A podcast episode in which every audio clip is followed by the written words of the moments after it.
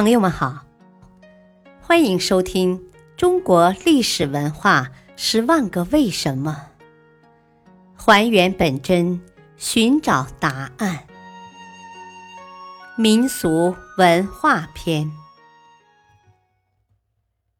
为什么说中国织绣的历史源远流长？中国是蚕丝的故乡。也是丝织刺绣的发源地。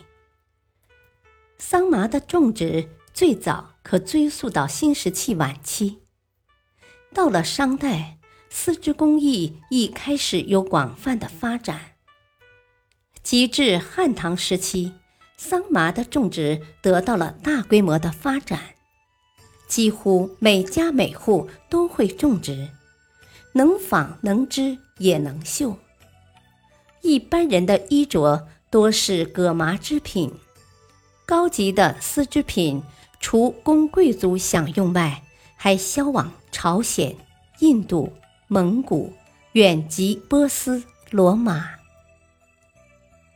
织绣是我国传统的民族工艺之一，它是用丝、绒、棉等各种彩色线，在绸缎。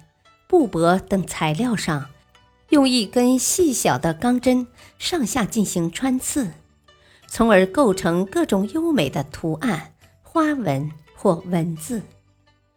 中国织绣工艺的品种花样繁多，主要有刺绣、织锦、缂丝、抽纱、花边、绒绣、机绣、绣衣、绣鞋、珠绣。地毯、手工编结等。我国织绣历史源远流长。根据考古发现，在距今七千年的河姆渡、距今六千年前的仰韶、距今五千年的浪渚、红山文化等新石器文化遗址中，都发现了织布的原始工具。也发现了麻的织物残片，这说明早在那个时候，中国人就已经开始了原始的织造生产。战国楚墓中曾出土过两件绣品，用辫子古针法绣成，即锁绣，针脚整齐，线条流畅，图案丰富多彩。显示当时的织绣已经达到了一个很高的水平，而在一九七二年，长沙马王堆汉墓中出土的大量绣品，更是让人们领略了中国古代织绣工艺无与伦比的精湛技艺。这些绣品的图案多为云纹、凤鸟、神兽以及汉镜纹饰中。常见的带状花纹、几何图案等，其技法也以锁绣为主，将图案填满，构图紧密，针法整齐，线条极为流畅。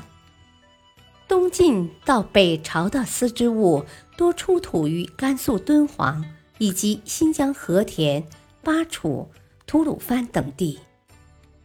所见残片绣品，无论图案或留白，整幅都用细密的锁绣全部绣出，呈现出满地诗绣的特色。